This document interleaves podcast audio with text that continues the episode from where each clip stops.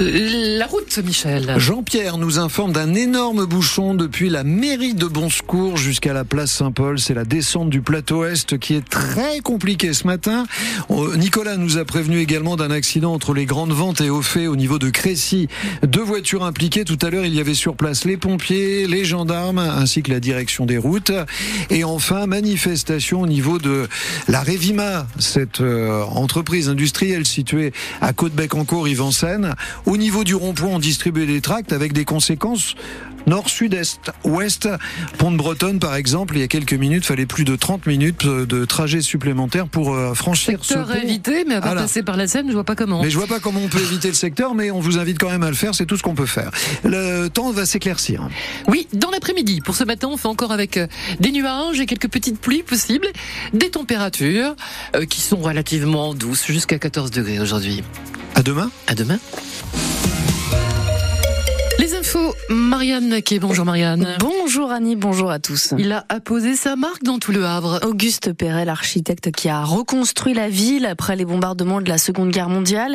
On fête les 150 ans de sa naissance aujourd'hui, lui qui est né le 12 février 1874 à Ixelles en Belgique, le maître du béton et ses 133 hectares d'immeubles, notamment dans le centre-ville du Havre, c'est le Triangle d'Or, où on peut notamment visiter un appartement témoin, Lila Lefebvre. C'est avec beaucoup d'excitation que la quinzaine de visiteurs regardent la guide ouvrir la porte de l'appartement témoin. pas surpris de voir ce poteau. Et la satisfaction est à son comble quand apparaît un pilier de béton dans l'embrasure. C'est assez extraordinaire. Alain est venu spécialement de Paris pour visiter le Havre et l'appartement en question.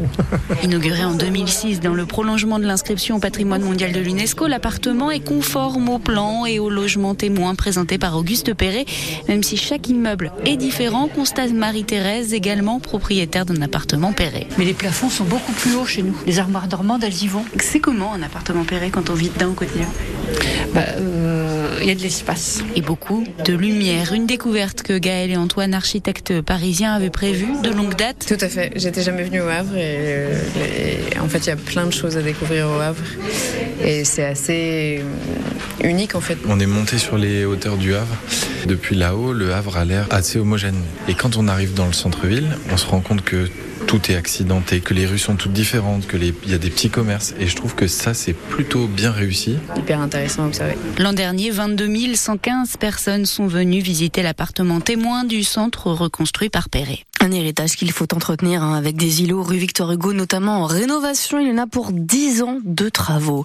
Elle n'a pas survécu à ses blessures, son bébé non plus. Une femme enceinte de 8 mois est morte après un accident de la route samedi en fin de journée. Deux voitures se sont percutées au niveau de Grand Couronne au sud de Rouen. Le mari de la victime, un homme de 33 ans, a été légèrement blessé comme l'autre conducteur. Un procès à huis clos et à partir d'aujourd'hui, pendant trois jours, devant la cour criminelle d'Evreux, un homme d'une soixantaine d'années est jugé soupçonné d'avoir violé ses quatre nièces. Cet ancien entraîneur de gymnastique de Louviers a aussi été accusé par d'autres victimes de viols et d'agressions commises dans les années 80. Mais les faits sont prescrits. Il encourt jusqu'à 20 ans de réclusion criminelle.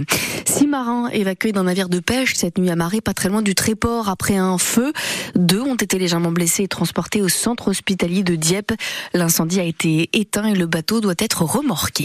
À 12 jours du salon de l'agriculture, un nouveau coup de pression de la Le syndicat principal appelle le gouvernement à accélérer le tempo et veut des mesures concrètes. Sinon, il prévient, il appellera les agriculteurs à reprendre les blocages. Arnaud Rousseau qui doit être reçu euh, demain par euh, Gabriel Attal, le chef du gouvernement. Plusieurs mobilisations d'enseignants aujourd'hui en Seine-Maritime avec un piquet de grève en place depuis 8 heures devant le collège euh, Édouard Branly du Grand Quevilly. Des profs en colère qui dénoncent une fois encore le manque de moyens mais aussi la réforme du collège qui va instaurer des groupes d'élèves selon le niveau dès septembre prochain.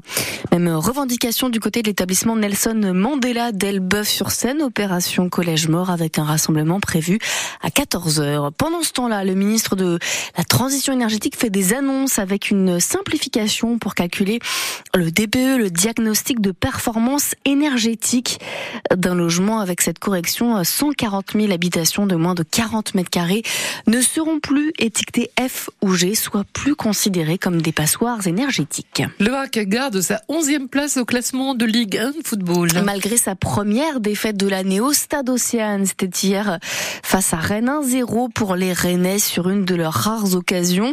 Alors quelle leçon en tire Luca Elsner pour le coach Ciel et Marine Il faut gagner en maturité et en expérience. On peut appeler ça le métier probablement. C'est cette petite réserve que j'ai évoquée dans les vestiaires et c'est ce cap que l'on doit passer. Après c'est vrai qu'on a aussi des joueurs d'expérience qui vont ou qui doivent nous apporter cette réponse-là dans les moments clés, de savoir tenir et de ne pas encaisser. Si on ne peut pas gagner, au moins qu'on ne perde pas le match. Et c'est dommage, mais euh, je préfère avoir des regrets avec le contenu d'aujourd'hui euh, parce que ça nous donne aussi quand même pas mal d'éléments pour la suite. Euh, dans les autres gros matchs que nous avons à jouer là très rapidement, la semaine prochaine à Lille, ben, c'est un contenu qu'il serait intéressant de répéter parce que je pense qu'on perdra pas tous les matchs si on livre ce genre de rencontre.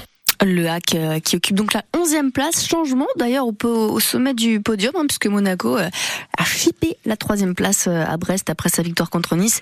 De cette défaite, défaite du hack, on en parle dans Bienvenue au club à 18h30, votre émission sport. On parlera aussi évidemment de la qualification du FCR pour les quarts de finale de la Coupe de France de football.